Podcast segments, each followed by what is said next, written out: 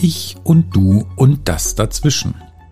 Ein Podcast über Menschen, allein und zusammen, über das, was uns mit uns und anderen verbindet oder trennt. In Familie, Freundschaft, Beziehung und Liebe, Arbeit und Beruf, Gesellschaft und Politik. Warum über alles? Weil alles zusammenhängt. Von und mit Dr. Markus Riedel.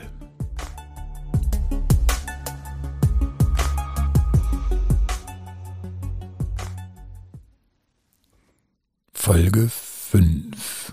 Tja, Dschungelcamp, wer hätte es gedacht? Ich habe es letztes Mal schon angekündigt und habe ja damit gehadert, musste mich jetzt allerdings schon beeilen, weil es ist ja schon fast wieder vorbei. Und ähm, ich muss mal eben kurz den Stand durchgeben. Also ich habe den Stand, Linda ist weg. Das, die neueste Folge habe ich noch nicht geguckt und deswegen seid ihr wahrscheinlich schon einen Schritt weiter als ich jetzt beim Aufnehmen. Trash TV, nur furchtbar oder lehrreich. Also psychologisch gesehen. Ne? Ich gucke das, äh, ich stehe dazu, ich gucke das jetzt natürlich aus rein wissenschaftlichem Interesse ähm, als Gruppenanalytiker und Psychotherapeut. Nee, Quatsch. Ich gucke das tatsächlich auch unabhängig davon. Hab das auch schon mal geguckt früher. Es war mir dann aber in den letzten Jahren doch ein bisschen zu langweilig. Also ich hatte irgendwie den Drive nicht. Und ich glaube, der Effekt bei mir ist, dass es so äh, ist, dass wenn ich das einmal geguckt habe, also den Anfang oder vielleicht auch die zweite Folge, und man so langsam sieht, dass die Gefühle und ähm, Konflikte so deutlich werden und sich die Personen ein wenig verändern, dann will ich wissen, wie das weitergeht. Das ist so ein bisschen wie mit einem Unfall. Irgendwo möchte man dann wissen, was ist denn jetzt eigentlich richtig los und äh, kann da nicht weggucken. Wobei ich jetzt überhaupt hier klar machen möchte, ich finde es also furchtbar, wenn Leute beim Unfall gaffen und äh, Rettungsdienste aufhalten und so. Nicht, dass es äh, hier, ne? also ganz klar, aber so rein aufmerksamkeitspsychologisch ist das so ein bisschen so. Und da kann man sich natürlich fragen, ach Gott, wie, wie kann man nur sich dieses, dieses Dschungelcamp angucken? Das ist ja also für einen Akademiker und ach Gott, und für Intellektuelle. Jetzt könnt ihr euch mal fragen, oder vielleicht habt ihr ja auch den direkten Vergleich zu Hause. Gucken das nur Leute, die ähm, da jetzt vielleicht ein bisschen schlichter unterwegs sind? Ich glaube nicht ich glaube ganz ehrlich, dass Clickbait und Aufmerksamkeits-Cash-Geschichten gerade bei Leuten, die vielleicht auch gar nicht so unterwegs sind in sozialen Medien oder auch gar nicht so gewohnt sind, sich damit auseinanderzusetzen, hochgradig verlockend sind. Und deswegen stehe ich dazu und würde ganz gerne mal die Frage stellen, und die habe ich mir halt im Vorfeld auch gestellt, was ist denn da nicht so interessant daran? Wozu brauchen wir denn eigentlich Trash-TV? Nun gut, und gibt es ja auch noch das Sommerhaus der Stars und ich habe neulich ein Format gesehen, natürlich nur durch Zufall, weil ich da rumgestreamt habe, irgendwie mit Naked Dating oder Dated Naked oder so. Und das finde ich jetzt auf den ersten Blick schon unterirdisch, aber wer weiß, was noch kommt. Also, ich stehe dazu, ich gucke das und ich bin auch einigermaßen auf dem Stand der Dinge und würde mal versuchen, ein bisschen das, was mich daran interessiert, mit euch zu teilen. Weil es gibt nämlich eigentlich eine, eine ganz breite Palette von Dingen, die daran interessant sind. Nicht nur wie Menschen von der Motivation her überhaupt in sowas reingehen, also die Vorstellung, die wir davon haben, teilweise teilen sie es ja mit, warum sie es tun, äh, aber auch was in der Gruppe passiert. Und das sind eigentlich relativ typische Sachen, obwohl das jetzt wirklich keine therapeutische Gruppe ist. Ich kann mir aber vorstellen, dass manche, und das haben die auch in den Vorjahren schon gesagt, durchaus auf einer ja, wie soll man sagen, Selbstentwicklungsebene oder therapeutischen Ebene sowas wie eine Selbsterfahrung dabei hatten. Also einen Fortschritt in ihrer eigenen Persönlichkeit, sich mit bestimmten Grenzen auseinanderzusetzen und es wirklich für sich zu nutzen. Aber warum gucken wir das von außen an? Ich meine, man muss ja auch nicht eine Psychotherapiegruppe von außen angucken eigentlich. Und deswegen ist es natürlich doch ein bisschen mehr als eine Psychotherapiegruppe, weil es ja eine im Grunde genommen voyeuristische Szene ist. Es hat was mit ja, sich dem Aussetzen, mit dem sich, äh, ja, ich will das nicht Exhibitionismus nennen, aber dem sich praktisch äh, ausliefern einer Audience zu tun, ohne dass man das kontrollieren kann, was da genau rüberkommt. Und ähm, für uns, die wir das gucken, ist es natürlich ganz wunderbar, richtig bigott und selbstgerecht zu sein. Weil man kann natürlich sagen, Gott, wie kann man nur da irgendwelche, keine Ahnung, äh, Stierhoden oder Warzenschwein, Penisse oder keine Ahnung was essen. Wie kann man sich nur so, ne, also wie schrecklich, wie furchtbar, warum macht man das nur? Und ähm, natürlich kann man sagen, mein Gott, die sind ja alle sowas von äh, schräg drauf und, und, und furchtbar und ach, so hilfsbedürftig. Und die sind jetzt da die völligen C-Promis und haben ja keine Kohle mehr und ach, die Armen oder die sind halt völlig unbedarft und wollen unbedingt jetzt da Aufmerksamkeit haben. Kann alles sein. Aber nochmal, warum gucken wir das? Und ich behaupte, es gucken auch viele Akademiker. Tja, ich, meine persönliche Theorie ist, wir haben eine Stellvertreterfunktion. Das, was da dann noch schlimmer ist als in unserem eigenen Leben. Ich könnte mal sagen, was wir noch mehr sozusagen im Außen angucken oder von außen angucken, was dann definitiv mit uns ja überhaupt nichts zu tun hat. Sei das eben Ekelgrenzen überwinden, sich peinlich machen. Allein schon, wie die in dieses Camp reinkommen, dieses, ähm, wie, wie viel OPs haben die hinter sich, wie sind die angezogen, was haben die für einen Hintergrund, waren die schon im Playboy, haben die, was weiß ich, gemacht, wie, wie, wie viel haben sie sich getraut, könnte man natürlich positiv formulieren, oder wie weit haben sie sich schon vorher ein bisschen zum Affen gemacht. Und das wird ja auch genauso in diesen ganzen ähm, Präsentationen da genauso verwertet. Ne? Also wenn man jetzt zum Beispiel den, den Glöckler sieht, ich müsste mal darauf achten, denn der Einspieler Matz da, wenn sich jeder da so vorstellt und dann werden da so kleine, kleine Dinger so reingemacht, zum Beispiel bei dem Glöckler, der genau diese, diese prallen Lippen hat, die aufgespritzt sind und dann wird da immer so ein Popgeräusch gemacht. Oder auch wenn der dann mal spricht, dann wird das häufig auch gemacht, dass das immer so ein bisschen wie so ein, der wird jetzt zur Karikatur seiner selbst und das machen die dann, das verstärken die dann auch noch. Das kann natürlich witzig sein, wenn wir das eigentlich mal unter Vernunftaspekten sehen, wäre das ja völlig gemein und so dürfte man ja mit keinem Menschen auf der Welt umgehen. Das wäre ja sofort Mobbing und es wäre ja sofort schwierig. Aber die sind ja selber schuld, ne? dass die sich da im Fernsehen zeigen. Da kann man ja dann. Also da, da können wir auch mal draufhauen, weil die sind ja jetzt, also bitteschön, ne? wer sich da so hinstellt, der hat es auch nicht anders verdient. Und damit wird etwas in uns freigeschaltet, was so ein bisschen wie diese Geschichte mit dem Pranger oder mit dem Brot und den Spielen ist. Dass wir halt noch einen draufhauen und so tun, als sei das nicht fies, weil die sich das ja sozusagen, die erlauben uns das ja. Die stellen sich da ja freiwillig hin, mehr oder weniger. Ob das so freiwillig ist, kann ich gar nicht entscheiden, weil es geht ja auch um Geld und es geht ja vielleicht auch um Existenz, es geht auch um äh, mediale Aufmerksamkeit. Und dann ist die Frage, ähm, schaltet uns das wirklich frei von Schuld, wenn wir uns darüber so lustig machen? Oder wenn wir das auch nur angucken und unsere Gedanken dazu haben? Wir müssen es ja noch nicht mal austauschen. Und da müssen wir einfach auch mal eingestehen, glaube ich, dass wir ganz schön, also alle zusammen ganz schöne Dreckschweinchen sind, dass wir das so mitmachen. Das sind nämlich nicht gar nicht nur die da unten, wo man dann immer verorten kann, das sind ja die da, die sich lächerlich machen. Wie kann man nur? Ja, und bitteschön. Nein, indem wir das gucken, machen wir uns quasi ein Stückchen mitschuldig. Aus meiner Sicht. Ist ja sowieso hier alles Meinung und es ist jetzt auch nicht unbedingt der, der, der die große Erlaubnis der Wissenschaftlichkeit darüber. Ich teile nur meine Gedanken und mache mir, mein, mach mir meinen Kram dazu. Also die Funktion der Stellvertreter, ich finde das zum Beispiel bei Frauentausch noch schlimmer, äh, wobei ich das jetzt echt nicht gucke ähm, oder nur in Ansätzen, sonst wüsste ich ja gar nicht, dass es das gibt.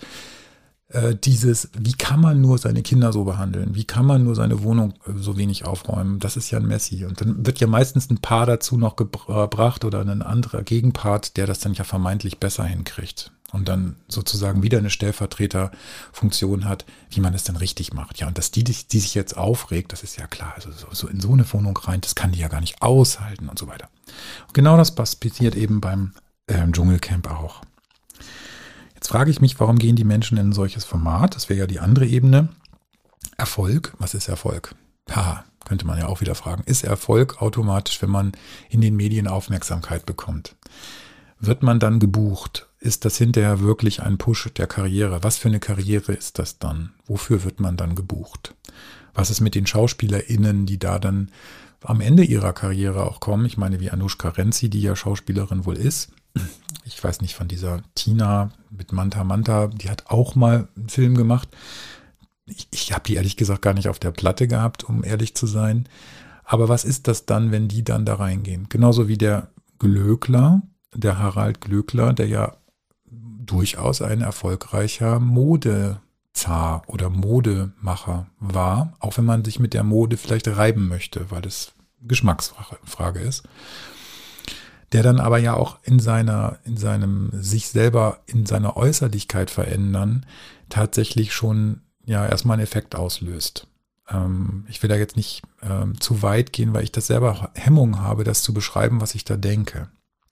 Aber er hat sich jedenfalls sehr verändert, sehr veroperiert. Es gibt ja auch andere, die das gemacht haben. Was mich erstmal mit ihm nicht in Kontakt setzt, weil ich gar nicht weiß, zu was ich Kontakt haben soll. Zu seinem ähm, veränderten Gesicht oder was ist das? Und da kommt nachher nämlich noch eine Wendung, die mich dann sehr für ihn aufgeschlossen hat. Ähm, ja gut, also Geld kann sein. Aufmerksamkeit auf jeden Fall. Neustart wurde gesagt. Der Glöckler hat sowas vorher gesagt wie, man findet ja nicht statt, äh, vor Dingen unter Corona-Bedingungen. Weil dann ja auch die Frage ist, wo kann man denn überhaupt ne, irgendwas machen, was mit ähm, ja, einem Event zu tun hat. Wie viele Menschen sind da überhaupt da? Wofür wird der gebucht normalerweise? Weiß ich nicht. Aber ich glaube ihm, dass, dass er eben nicht mehr in dieser Form präsent war und dass das für ihn natürlich auch eine Veränderung ist. Und das mag ja für die anderen auch eine Rolle spielen. Ja, was gibt's noch? Selbsterfahrung. Also ja, einige von den Kandidatinnen haben im Verlauf gesagt, dass es für sie wichtig ist, sich und ihre Grenzen selber zu erfahren. Das haben die in den, glaube den Staffeln vorher auch schon oft gesagt. Und das glaube ich denen auch zum Teil, weil das ja tatsächlich auch etwas ist wie ein Abenteuer, auch wenn das ein völlig verzerrtes Abenteuer ist, weil man ja ständig gerettet werden kann. Es ist ja niemand wirklich in Gefahr. Und trotzdem ist es eine Grenzerfahrung, sozusagen eine Instant-Grenzerfahrung. Und das kann natürlich auch eine spannende Geschichte sein. Andere geben da viel Geld dafür aus und machen irgendwelche Seminare mit, mit ähnlichen Geschichten. Aber ähm, ja, hier kriegt man sozusagen auch noch Geld dafür und mediale Aufmerksamkeit. Ja, wer es nicht kennt, noch einmal eine Zusammenfassung des Formates an sich. Es handelt sich um eine geschlossene, gemischte Gruppe aus Männern und Frauen, die mal erfolgreich waren oder es teilweise noch sind, äh, meistens sogenannte C-Promis, wobei einige in den vorhergehenden Staffeln durchaus auch schon großen Bekanntheitsgrad hatten. Und die werden dann sozusagen an einem, äh, in einem Dschungelcamp, äh, früher in Australien, jetzt heute äh, in äh, Südafrika aufgrund der Corona-Bedingungen, quasi in einem äh, Camp, ähm, ja, bekommen sie einen Aufenthalt für zwei Wochen. Äh, und dieses Camp dürfen sie mehr oder weniger nicht verlassen. Es ist zwar jetzt keine, kein Gefängnis, aber naja, schon so eine Bedingung, dass man kann eben nicht freiwillig einfach da raus, sondern man kann nur in bestimmtem Umfang da rumlaufen. Das genießen die zum Teil auch, wenn sie dann noch irgendwelche Schatzsuchen machen müssen und irgendwelche Außenübernachtungen. Das sind eigentlich auch meistens immer so wiederkehrende Module, die dann in den Staffeln immer wieder auftauchen und die dann durchaus mal eine willkommene Abwechslung, Abwechslung sind. Denn das größte Problem dürfte eigentlich Langeweile sein. Was ich ganz schrecklich finde daran, ist übrigens, dass sie nicht schlafen dürfen tagsüber. Das würde mir völlig abgehen, weil sie haben nachts nicht genug Schlaf. Warum, weiß ich nicht ganz genau. Das hat was mit dieser Zeitverschiebung und auch diesen Abendgeschichten zu tun, dass dann tatsächlich noch die Kandidatinnen rausgewählt werden oder die Dschungelprüfung angesagt wird. Und dann ähm, ist die Nacht wohl relativ kurz, so wie man das äh, versteht. Also zumindest sprechen die da jetzt immer davon, dass man nur drei bis vier bis fünf Stunden irgendwie vernünftig schlafen kann. Und das findet eben draußen statt, wobei ich immer glaube, da ist irgend noch eine Überdachung drüber. Aber einige Betten haben eben keine Überdachung und wenn es regnet, wird das dann auch genau zum Kampf. Wer muss da drin liegen oder wer darf dann woanders liegen? Oder kann man zusammen liegen? Wer teilt sein Bett und wer nicht? Ist auch schon so ein Verknappungsding. Ähm, ja. Und dann gibt es eben ja, zum Teil auch noch Gruppenleitungen, die selbstbestimmt werden. Das ist so ein demokratisches ähm, Element. Und es gibt Regeln. Einmal gibt es offizielle Regeln und es gibt inoffizielle Regeln. Die offiziellen Regeln sind zum Beispiel, ähm, wie wer wascht, dass abgewaschen werden muss, bestimmte Hygieneregeln, dass man nicht alleine aus dem Camp raus darf, sondern immer nur zu zweit, wenn man zum Klo will. Ähm, und so weiter und so fort. Also es gibt so ein paar vorgegebene Regeln und die werden auch wohl relativ stark geahndet. Wenn die nicht eingehalten werden, dann erlaubt sich RTL beziehungsweise deren Vertreter ähm, zu sagen, nein, denen müssen Luxusgegenstände abgegeben werden. Ich glaube, man darf zwei Luxusgegenstände haben, wozu zum Beispiel auch schon Ohrstöpsel gehören oder eben andere Dinge wie Schminksachen oder so. Und da darf man nicht unbegrenzt mitnehmen, sondern hat eine gewisse Grenze. Auch das sind natürlich äußere Regeln, dass die sich darauf festlegen müssen, bevor sie da einziehen in das Camp. Das sind die offiziellen Regeln. Und dann passiert etwas, was in der Gruppe, ähm, also als Gruppenanalytiker gesprochen, ganz schnell passiert, nämlich es stellen sich Regeln von selber auf. Die Gruppe bildet Normen aus. Und diese Gruppennormen, die sind den Teilnehmern gar nicht immer bewusst, beziehungsweise die werden teilbewusst. Die sind aber relativ spürbar von außen ähm, und werden dann auch zum Teil in der Gruppe hart verteidigt und dann irgendwann auch mal gewahr, dass es sie gibt. Also inoffizielle Regeln wären zum Beispiel hier jetzt, ähm, was ist eigentlich ein Altersvor- oder Nachteil? Was ist mit den Generationen? Hat man ältere Menschen zu schonen oder nicht? Also die Anushka Renzi hat das mehrfach eingefordert, ähm, was natürlich ein innerer Konflikt ist, weil eigentlich strebt sie ja auch noch nach, nach gewissen Jugendidealen. Auch sie hat ja durchaus die ein oder andere OP hinter sich. Ähm, und auf der einen, also so dieses Sportlichkeits- und Jugendlichkeitsideal einer älteren Frau, das verkörpert sie, glaube ich, schon. Das Schönheitsideal, was auch immer dann Schönheit ist. Ist das wirklich ein, ein Altern in Schönheit oder ist das was anderes? Und auf der anderen Seite verteidigt sie dann ähm, oder fordert von den jüngeren Teilnehmern ein, Jetzt schont mich mal, ich muss jetzt die erste Nachtwache haben. Ist übrigens auch noch so eine Regel, es muss nachts auf das Feuer aufgepasst werden, in, in Wechselschichten sozusagen. Und das fordert sie dann ein, relativ äh, Basta-mäßig und äh, ist dann empört und schlechte Kinderstube sei es dann, wenn das nicht eingehalten wird. Und darüber wird dann äh, diskutiert und gekämpft. Dann kommen so Moralfragen hinein. Also, was ist richtig und falsch? Wie geht man miteinander um? Was ist eine gute Kinderstube? Ähm, wie verhält man sich, ne, aus welcher Position auch immer. Und dann wird es interessant, weil diese Regeln nämlich die offiziellen Regeln überlagern. Und die werden oft gar nicht richtig ausdiskutiert, sondern dann wird sich daran gestritten. Auch zum Beispiel jemand, der geht, muss dann die Nachtwache machen. Das war nur ein Scherz von der Tina zuletzt. Aber da wird sofort aufgegriffen, ja, ja, das hast du doch jetzt gerade gesagt. Dann hast du das jetzt nicht ernst gemeint? Nein, ich habe das aber so als ernst verstanden. Also es ist ein bisschen wünscht dir was. Und jeder definiert auch ein Stückchen selber aus seinem, aus seinem biografischen Kontext, wie, was ist richtig, was ist falsch, wie verhält man sich. Und dann werden diese Camp-Regeln natürlich auch immer wieder in Frage gestellt. Und das ist, äh, war auch eine interessante Entwicklung, da komme ich gleich noch drauf. Wichtiger Punkt ist natürlich die Macht des Außens, also die Beobachtungssituation an sich, dass ähm, von außen Menschen praktisch alles hören können und alles sehen können. Also man wird, glaube ich, auch bestraft, wenn man kein Mikrofon mit zum Klo nimmt oder so, was ich auch schon ziemlich grenzwertig finde. Und ähm, man kann eigentlich immer damit rechnen, dass jedes Gespräch, ob es auch geflüstert wird, aufgenommen wird. Also am spannendsten sind die geflüsterten Teile. Und ähm, da wird eigentlich dann auch wirklich, ähm, da wird auch richtig gut verteilt dann. Gut, also diese Beobachtungssituation ist so aus psychologischer Sicht eigentlich eine Paranoia fördernde, also eine paranoide Situation. Und damit meint man, meine ich jetzt nicht eine Psychose, dass ich was sehe und höre, was gar nicht da ist, obwohl wir haben mit Erik da ein Beispiel, wo es so an der Grenze war, da komme ich nachher auch nochmal drauf. Ähm, also dieses beobachtet werden führt erstmal dazu, dass man äh, ständig ein, wer ist dahinter, was ist hinter mir, wer hört mir zu, wer ist noch da, hat. Und das kann dann schon auch mal in so einer Stresssituation unter Verknappungsbedingungen übrigens, also Hunger und Schlafentzug. Hunger deswegen, weil die Prüfung ja, die, dann in den Prüfungen wird ja entschieden, wie viel Essen die bekommen, obwohl die grundsätzlich Bohnen und Reis wohl kriegen. Aber alles, was noch extra ist, Gemüse, Obst, vor allem auch Fleisch, ähm, wird dann, wird dann noch sozusagen zusätzlich oben ähm, erwirtschaftet durch die Prüfung. Das heißt, jeder, der in eine Prüfung geht, hat eine enorme Verantwortung. Im Grunde genommen einen existenziellen, ja, was Existenzielles für die anderen zu erwirtschaften. Damit soll so ein bisschen das Ganze natürlich auch noch verschärft werden.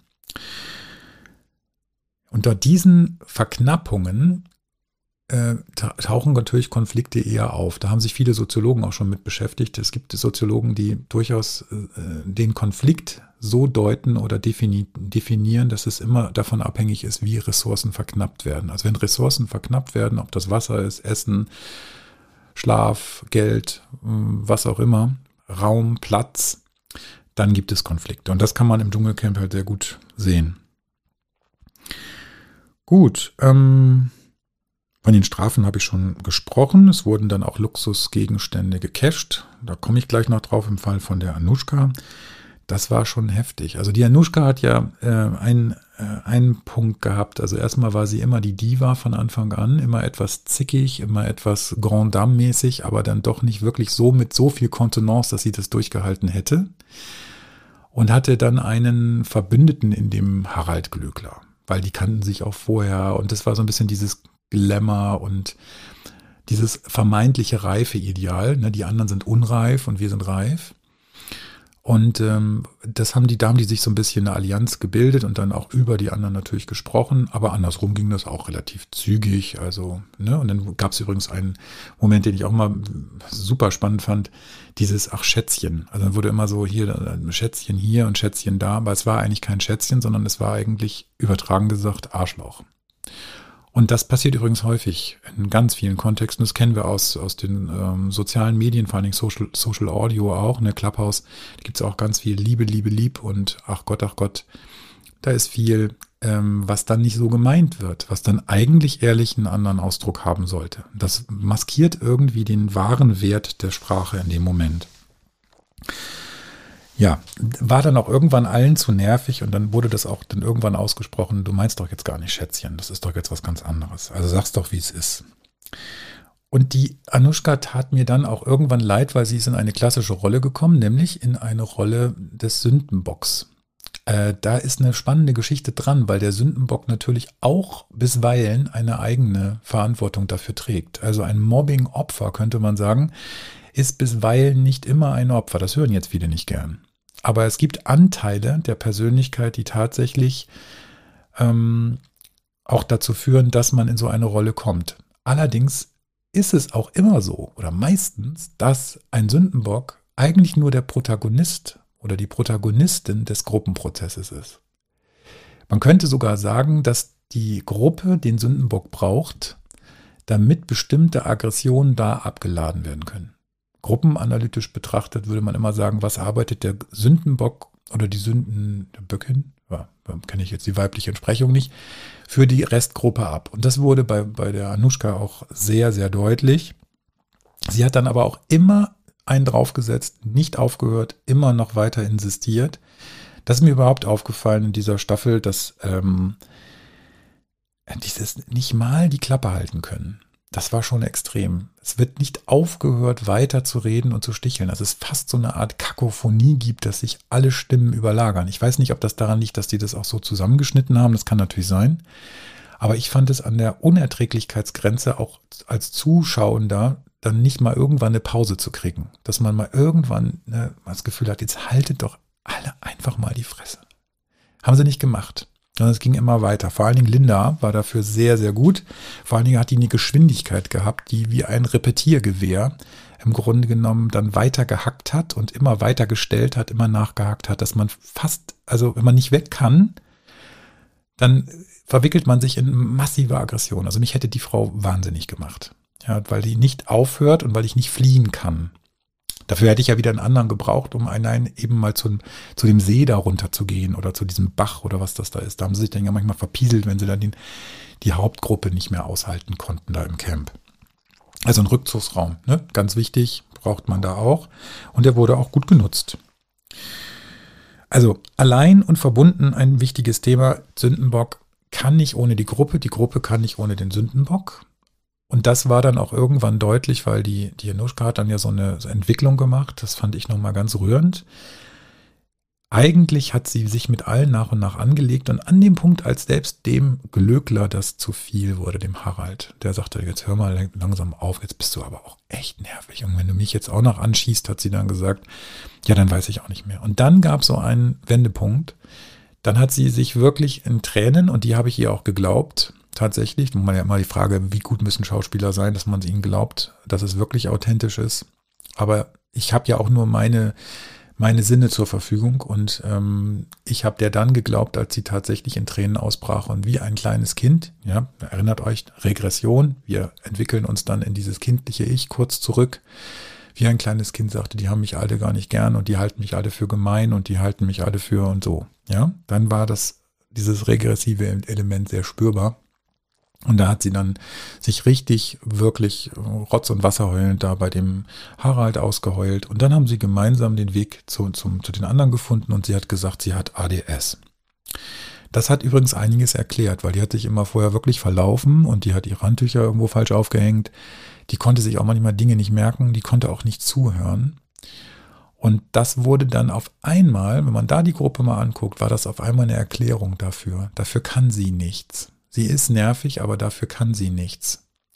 Und das fand ich einen ganz, ganz wichtigen Punkt, ähm, der, der, der unheimlich spürbar war in dieser, in dieser Gruppe. Also die Menschen verändern sich durch die Informationen, die man von ihnen hat. So. Und dann kommen wir zum Thema Authentizität. Das ist ja auch so ein Dauerbrenner. Ich merke gerade, ich muss heute überziehen. Authentisch, also Echtheit. Was ist echte Echtheit? Januszka hat die ganze Zeit eingefordert, ihr seid ja alle nicht echt. Ja, ja, das ist alles Schauspielerei. Vor allem die Linda. Ja, die macht ja immer Schauspielerei. Ich glaube, vielen Menschen, selbst der Anushka, ist gar nicht bewusst gewesen, wann sie mal unecht war. Weil sie war in dieser Diven-Position auch nicht vollständig echt. Das war der aber nicht, glaube ich, nicht wirklich bewusst. Wir können, wir verwischen dann manchmal für uns selbst die eigene Wahrnehmung für das, was echt ist und nicht. Wenn man bedenkt, dass 90 Prozent unseres Erlebens und Verhaltens nicht bewusst sind, dann wird das noch schwieriger zu sagen, was ist denn eigentlich in mir wirksam, was ich gar nicht selber bemerke. Bin ich jetzt wirklich echt an den anderen interessiert? Ist mir das wirklich wichtig, was du sagst? Ernsthaft, ganz Hand aufs Herz oder verfolgst du irgendeinen Zweck damit? Und darum dreht sich ja bis heute noch ganz viel. Es gab ja gestern, also ne, die Folge, in der Linda geht, diese Übung mit dem, wer ist denn eigentlich authentisch, erinnert ihr euch vielleicht. Also die mussten sich nebeneinander stellen, für alle, die es nicht gesehen hatten, und sich aufstellen, äh, wer ist denn eigentlich am wenigsten oder am meisten authentisch. Und hatten natürlich ein Problem, weil sie sich alle für authentisch hielten. Und zwar immer.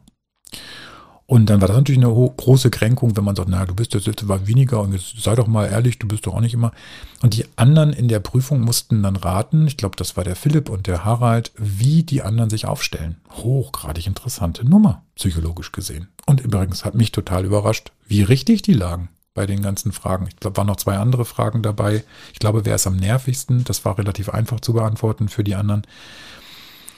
Aber das ist doch spannend. Also die Frage, wer ist denn eigentlich echt. Und was heißt das? Was ist denn Authentizität? Und das haben wir auch in den sozialen Medien, auch wieder Social Audio, Clubhouse. Alle meinen, über die Stimme kann man Echtheit prüfen. Das ist aus meiner Sicht völliger Bullshit. Wir brauchen unsere Augen. Und wenn ihr ganz genau in dieses Dschungelcamp guckt, dann gab es ein paar Punkte, wo die sich wirklich in die Augen geguckt haben oder ihr in die Augen geguckt habt und dann überprüft hat, meinen die das jetzt wirklich echt? Kann ich dem wirklich trauen? Ich sage ja immer so ein bisschen vereinfacht, das Gehirn ist ein Gefahrenabwehrapparat und versucht zu gucken, wer ist Freund und Feind und wer ist brauchbar und nicht brauchbar. Und ich glaube auch nicht an den altruistischen Menschen, der nur immer an andere denkt. Persönlich glaube ich daran nicht. Ich glaube auch nicht an den bösartigen Menschen, der nur äh, an sich denkt. Aber ich glaube, dass wir situativ sehr bei uns sind und dass wir trotzdem die anderen brauchen, ob wir das eingestehen oder nicht. Und genauso ein Moment war das ja auch mit der Anushka, die dann ja richtig so zusammenbrach und feststellte, ich kann nicht ohne die anderen. Ich kann mich nicht hier so isolieren, ich halte das nicht aus. Und diese, diese Authentizitätsnummer, die hat mich bei dem Harald äh, tatsächlich erwischt, in dem Zusammenhang auch mit dem Erik. Der Harald hat am Anfang eine Geschichte erzählt, also das war in der zweiten oder dritten Folge, von seinem, von seinem Mann. Und das war so am Lagerfeuer zwischendurch gesagt. Äh, und der war wirklich beteiligt und hat von seinem Mann erzählt, wie, wie traurig er darüber ist, dass der so negativ ist, so depressiv ist, schon ein bisschen älter und dass der ähm, ach ihn einschränkt und er darf gar nicht mehr nach draußen gehen, er darf gar keine Freude mehr haben. Und ähm, das war für den eine große Belastung. Denn immerhin hatten diese beiden Männer, wenn ich dem Glauben schenke, 30 oder mehr Jahre miteinander verbracht. Und das passt eben nicht zu diesem flatterhaften ähm, Modepapst, der ähm, tja, da vielleicht auch alle möglichen Gelegenheiten hätte, ja, sondern das ist tatsächlich, und das kann man ihm jetzt glauben oder nicht, ich glaube es ihm, dass er eigentlich eine sehr loyale, treue Seele ist. Und das war für mich neu. Das habe ich mit diesem Gesicht und diesem Erscheinungsbild, diesem Kunstprodukt, das er eigentlich nach außen als Rolle spielt, nicht übereinbringen können. Und wo sich das nochmal verstärkt hat, war dann die Geschichte von seiner Kindheit oder aus seiner Kindheit mit dem schlagenden Vater und der Mutter, die dann im Alter von 13 Jahren, also da ist der Harald 13, verstirbt. Sogar, wie er sagt, an inneren Blutungen durch durch die Prügel, so wie ich das verstanden habe. Also eine schreckliche Geschichte, eine Traumageschichte. Und diese Geschichte hatte der Harald erzählt. Das ist aber dann schon ein bisschen her, da lagen schon ein paar Folgen dazwischen. Und dann gab es eine Szene, die jetzt ja zu diesem Kulminationspunkt mit dem Erik führte. Erik ist ja genau wie der Philipp, sind ja beides hübsche Jungs. Übrigens, das Thema Sexualität spielt natürlich eine große Rolle. Nicht nur bei den Frauen. Also bei den weiblichen Teilnehmerinnen, sondern auch die Männer wirken. Und ich glaube nicht nur auf die Frauen, sondern auch auf die Männer. Das ist so meine persönliche Vermutung. Die unterschätzen wir auf die sexuelle Wirkung von Männern in den Medien.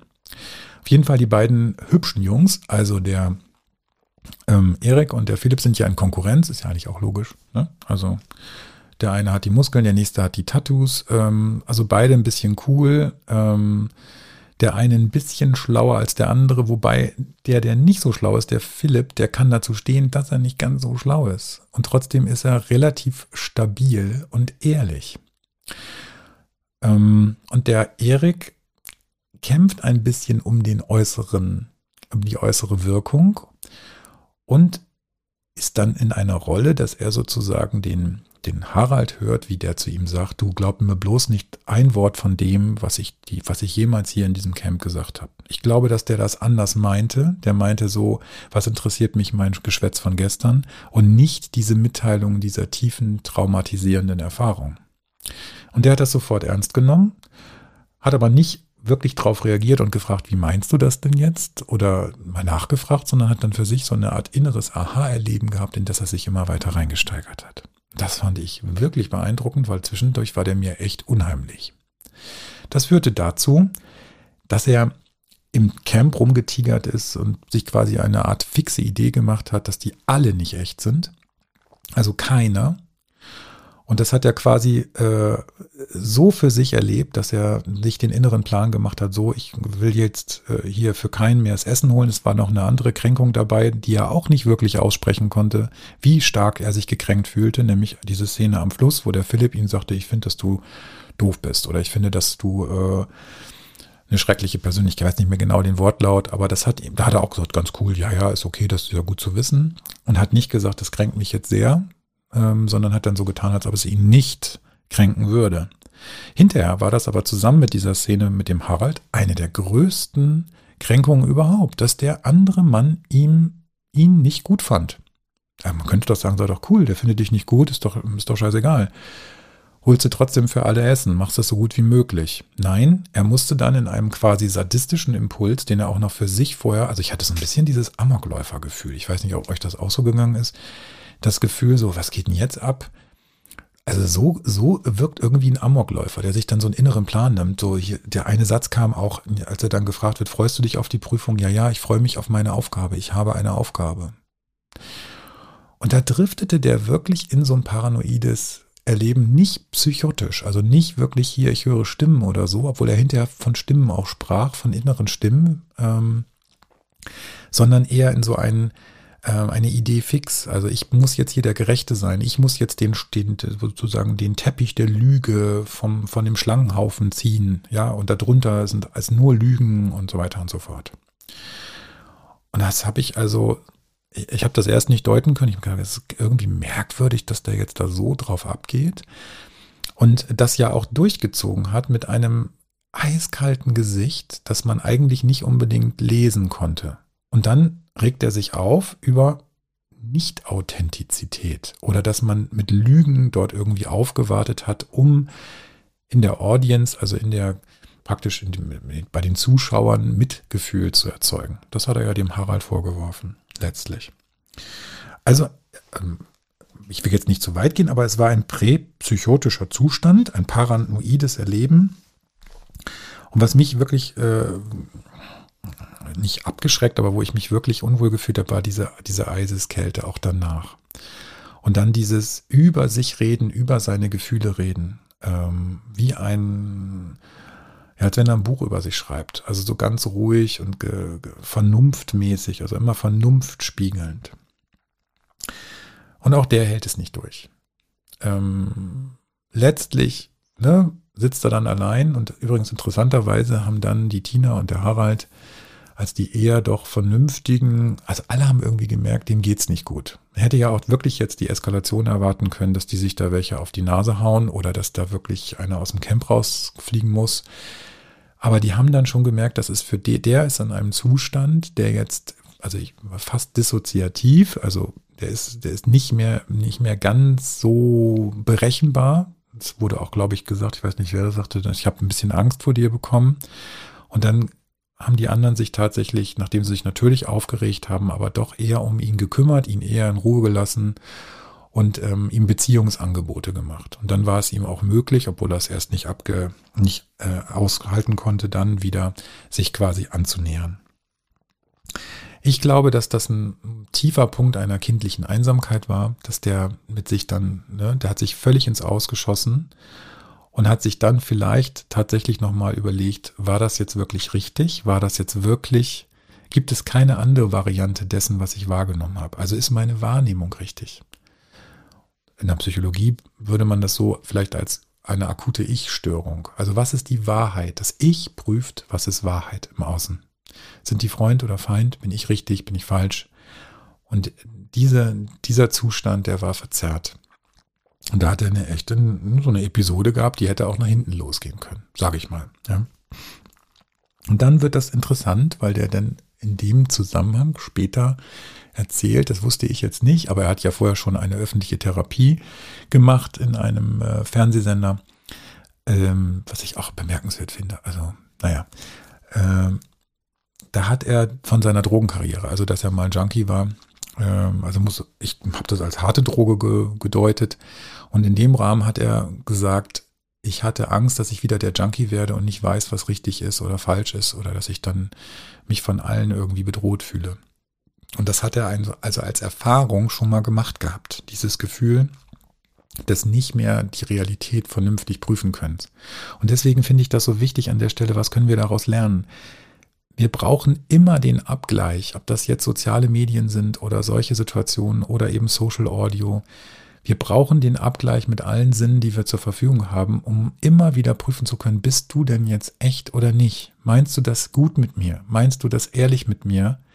Oder selbst wenn es dann so ist, dass es ehrlich gemeint ist, dass ich dich nicht mag, das ist besser, als wenn ich gar nicht weiß, ob derjenige Freund oder Feind ist. Das macht einen wahnsinnig. Das treibt einen in diese paranoide nicht mehr Definierbarkeit, also dass praktisch nicht mehr klar ist, wer gehört zu mir, wer ist loyal oder wer ist nicht loyal. Und das hat mir dann wieder total leid getan für den. Trotzdem muss ich sagen, habe ich mein Problem mit ihm, denn was ich nicht mochte und auch nicht äh, wirklich damit übereinbringen kann, ist, er war derjenige, der eigentlich am meisten von anderen Leuten erzählt hat, die gar nicht in dem Camp sind. Und zwar durchaus intime Dinge, wie zum Beispiel die Bisexualität seiner Frau, äh, die Vergewaltigung beziehungsweise den sexuellen Missbrauch seiner Frau, dann wie die Mutter damit umgegangen ist und so weiter und so fort. Gegenbeispiel Tina ist aber auch rausgeflogen, weil sie dann für die meisten wahrscheinlich zu langweilig war. Und ein bisschen gouvernantenhaft war sie ja nun auch wirklich ähm, die an einer Stelle sagte, nee, das erzähle ich nicht, das ähm, habe ich mit meinen Kindern geklärt, das, ist, das geht jetzt meine Kinder an, das möchte ich nicht weiter beschreiben. Das hat übrigens die Jasmin auch vorher schon mal gesagt. Sie hat dann an einer bestimmten Stelle keine Namen mehr nennen wollen. Es ist interessant, dass diese beiden Frauen relativ, ja nicht früh, aber dann irgendwann doch rausgeflogen sind. Ne? Das, ähm, dieses sich offenbaren scheinbar doch äh, etwas ist, wo wir das äh, na, zumindest irgendwie honorieren, dass dann die Leute, die da wirklich irgendwas dann doch äh, rausbringen, was einen in Gefühle verwickelt, mit klaren Bildern, die dann entstehen, äh, ob das jetzt dieser prügelnde Vater von dem Harald ist oder ob das jetzt diese, äh, diese Missbrauchsgeschichte ist von der Frau von dem Erik oder was auch immer. Wir brauchen diese, anscheinend, oder brauchen will ich jetzt nicht sagen, aber wir sind schon fasziniert von diesen klaren, harten Bildern ob wir das jetzt hören wollen oder nicht. Und wenn die anderen das so im Nebel lassen, dann ja, finden wir das, glaube ich, nicht unbedingt so attraktiv, beziehungsweise wir wollen ja nicht mehr wissen. Das ist dann ja ne, auch eine Grenze. Die ziehen ja eine Grenze und sagen, nee, hier durch den Vorhang kommst du nicht durch. Auch das wäre mal interessant zu betrachten, was das mit dem Zuschauer macht. Gut, ähm, aber das fand ich an dem, fand ich an dem Erik schwierig. Also der packt schon ganz schön aus. Ich hoffe, das hat er mit seiner Familie vorher abgesprochen. Und dann ist die Frage, warum erzählst du denn das da? Und warum machst du dich dann auch noch zum Fanal der Auf, der, der Ehrlichkeit und Aufrichtigkeit und der Authentizität? Und ist das wirklich erforderlich, dass man eine öffentliche Therapie macht und dass man da alles raushaut? Ist das dann gut? Muss das wirklich keine Grenzen haben? Ähm, und ja, was erschüttert dich dann daran, dass die Möglichkeit besteht, dass einer so eine Geschichte erzählt, die dann vielleicht nicht in allen Punkten echt ist? Mal abgesehen davon, dass ich sowohl von dem Harald diese Geschichten glaube, der hat es ja dann auch noch ein bisschen aufgeklärt. Übrigens auch die Szene, guck mir mal in die Augen. Ich habe alles ernst gemeint, was ich gesagt habe. Guck mir in die Augen. Und dann müsst ihr mal diese Szene angucken. Das hat, da hat der auch sehr genau hingeguckt. Und das scheint unser Gehirn zu brauchen. Und es reicht nicht das Wort alleine und es reicht nicht der Klang der Stimme alleine. Auch wenn das sehr verführerisch ist, weil wir schnell Vertrauen bekommen durch die Stimme alleine. Ach Gott, jetzt habe ich mich richtig in Rage geredet. Ich hoffe, ich habe euch nicht völlig verwirrt mit diesen Einzelheiten. Äh, ich möchte auch nicht ganz, also kleine Schamgefühle habe ich dann doch zum Schluss in den Verdacht kommen, dass ich jetzt ganz fasziniert davon bin und das jedes Jahr gucke. Aber ich fand das jetzt mal spannend, weil so viel über Authentizität und ach, was weiß ich, geredet wird, auch im Außen, weil die Wirkung von sozialen Medien anscheinend immens ist. Auch diese ganzen Follower-Geschichten, also diese, diese Influencer-Karrieren, die da ja zum Teil beflügelt werden. Und auch wie mit dem Thema Liebe und Sehnsucht hier und Sexualität umgegangen wird, ne? Die, dieser, diese, diese äh, Tara, Tara hieß die, glaube ich, ja, aus Österreich, die dann ja wie ein kleines Mädchen sich verliebt und dann natürlich aus dieser ganzen fraulichen Rolle rausfällt und im Grunde genommen immer nur hinterm Philipp herläuft und, und sich fragt, ob sie und gar nicht sagen mag, dass sie ihn liebt und so. Und das finden wir dann doch irgendwann doof. Das ist dann eben nicht das, was, was wir dann vielleicht doch mit einer Bewunderung, ähm, vielleicht auch einer, einer solchen schönen Frau gegenüberbringen können. Und das, das ist dann auch so ein, so ein regressives sich klein machen, ne? Die ganze Zeit immer nur so ein bisschen und dann Kullertränchen und so. Und das habe ich ihr auch geglaubt, hat mir auch total leid. Aber es war dann halt dann doch irgendwie, ja, es hat mich nicht abgeholt, um es mal deutlich zu sagen. Aber es ist natürlich auch tragisch, ne? Also diese, da, da gab es ja vorher schon Leute, die haben das dann auch noch medial ausgeschlachtet, was dann alles fake war, dann war das gar keine Liebe. Also die hat den wirklich gemocht und der wollte sie halt nicht. Und das haben die dann versucht irgendwie auszudiskutieren und ja, so schnöde ist manchmal das Verliebtsein, ne? Und wenn ihr euch jetzt fragt, wenn ihr so eine Szene mitkriegt, da hat sich eine Freundin so verliebt und hat immer Kullertränchen und er will sie nicht und andersrum, dann hört ihr euch das auch eine Weile mit an und dann wird es euch langweilig. Dann ist es einfach auch mal irgendwann durch. Ne? Entscheid dich, raff's endlich, er will dich nicht. Hm, ja, kannst du nicht haben. So, bau dich nicht weiter klein. Dann wirst du noch weniger attraktiv auf einer sexuellen Ebene ist das nicht mehr attraktiv für die meisten Männer. Oder Frauen auch andersrum, ne? wenn der Mann sich klein macht, ist auch so. Schönes Thema für die Beziehungsgeschichte. Gut, also insgesamt habe ich das Gefühl, wir sollten uns alle nicht so erhaben fühlen, so selbstgerecht sein, sondern lieber mal fragen, was fasziniert uns an diesen Szenen und welche Teile dessen, was wir da sehen, da sozusagen da im Draußen oder dort im Camp, haben auch was mit uns zu tun und gehören zutiefst zu uns. Sonst würden wir kein Interesse haben. Das wäre was völlig anderes. Dann hätten wir nur, würden wir nur Aliens sehen, die mit uns überhaupt nichts zu tun haben. Aber gerade dadurch, dass bestimmte Teile sehr menschlich sind und wir uns nicht sicher sind, ob das dann doch echt sind, äh, doch echt ist. Oder wir möchten dann vielleicht auch den Streit hören oder das, das Clashen. Da muss uns aber auch klar sein, dass wir mit unseren Aggressionen vielleicht auch ein Problem haben, weil wir das gerne im Außen mal sehen wollen, wie sich denn Aggressionen wirklich anfühlen, wenn die ausgesprochen werden. Also hat immer was mit uns zu tun. Tja, ähm, meine persönlichen Erfolgskandidaten. Also das heißt nicht die, die ich jetzt am besten finde, sondern von denen ich glaube, dass sie gewinnen könnten. Jetzt bin ich ja nicht ganz auf dem neuesten Stand, vielleicht hat sich das dann schon erledigt. Ist für mich der Manuel, obwohl ich den, also ich will es jetzt mal vorsichtig sagen, ich, ich, ich finde ihn jetzt nicht interessant. Ich finde ihn aber sehr loyal, sehr lieb, sehr verlässlich, sehr brauchbar, sehr und also ein, ein, ein guter Mensch. Und ich könnte mir vorstellen, dass viele ZuschauerInnen das honorieren. Das hoffe ich jedenfalls. Ähm, aber dass es jetzt der für mich interessanteste Mensch ist, kann ich nicht sagen. Auch wieder gemein, ne? Also, hm, der könnte es schon werden, aber eigentlich, ja, hätte ich jetzt Lust, mich mit ihm zu beschäftigen? Nein. Auch fies. Und das ist übrigens auch seine Tragik. Er hat übrigens erzählt, dass er keinen Partner hat und dass er irgendwie mit dem Alleinsein da auch klarkommen muss. Ja, und das spiegelt sich dafür genau. Er ist immer, er macht immer alles richtig und ist immer fair, legt sich mit wenigen an, will immer gerecht sein. Ja, und wird immer übersehen. Das ist, wäre also eine Möglichkeit. Philipp, allein dadurch, weil er eine Äußerlichkeit hat, die, glaube ich, ganz viele weibliche Zuschauerinnen auch da auf den Plan ruft, vielleicht auch viele Männer. Ähm, ich könnte mir vorstellen, weil der auch geschafft hat, zumindest ja stabil dabei zu bleiben und er durch manchen Dingen auch ereifert und aufgeregt, aber ich glaube, er ist in sich sehr konsistent geblieben. Das könnte sein, dass der einfach so von links überholt und dann doch Dschungelkönig wird. Also wenn es ganz schräg läuft, wird es Anushka, aber das glaube ich eigentlich auch wieder nicht aber dann wirklich, weil sie die größte Verwandlung mitgemacht hat. Das könnte sein. Also, dass sie sozusagen am meisten über sich rausgewachsen ist und sich am meisten positiv verändert hat. Das ist ja noch, wäre jetzt für mich noch offen. Ähm, und der Harald Glöckler ist auch noch im Rennen. Das könnte tatsächlich sein, dass der Glöckler das wird, weil der hat, der verbindet für mich tatsächlich dieses Irritiertsein durch dieses ganze künstliche Auftreten und dieses Überformtsein von Manierismen ähm, mit dem doch tief menschlichen, ähm, mit der Sehnsucht nach Kontakt, nach Aufrichtigkeit, nach Liebe und was auch immer. Also ich bin bei dem wirklich hin und her gerissen. Das ist für mich wie ein See mit, mit, mit, mit kaltem und warmem Wasser, das man so durch, äh, durchschwimmt und ich bin dann immer hin und her gerissen und kann mich nicht so richtig entscheiden. Aber wenn der, wenn der also dass der da so stabil bleibt, auch bei diesen ganzen Prüfungen und auch bei diesem Ganzen, was der da so reinbringt äh, in diesen Streitsituationen, muss ich sagen, hätte ich mir den instabiler vorgestellt. Ich hätte mir den exaltiert, kreischender, hysterischer vorgestellt.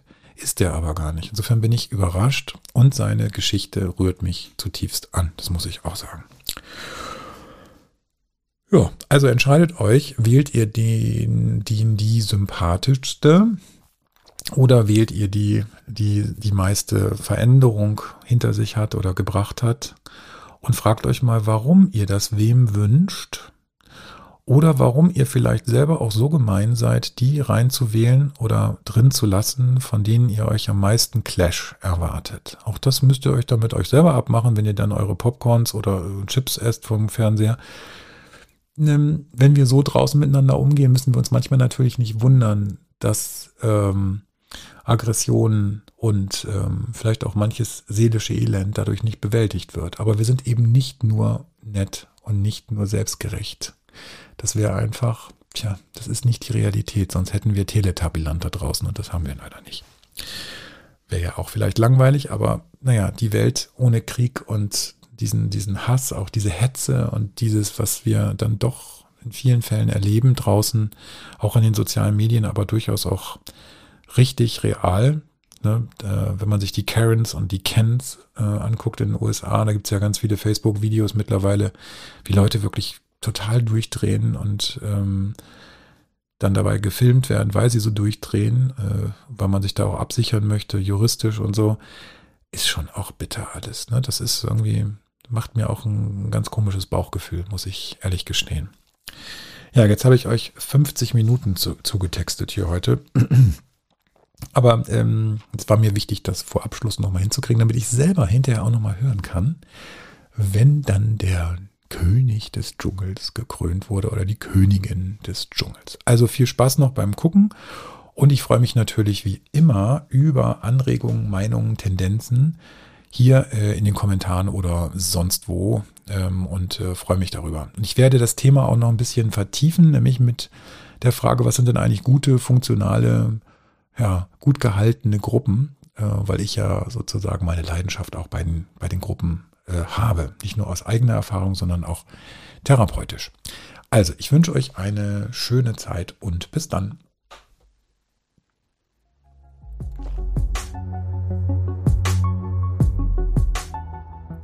Das war der Podcast Ich und Du und das dazwischen.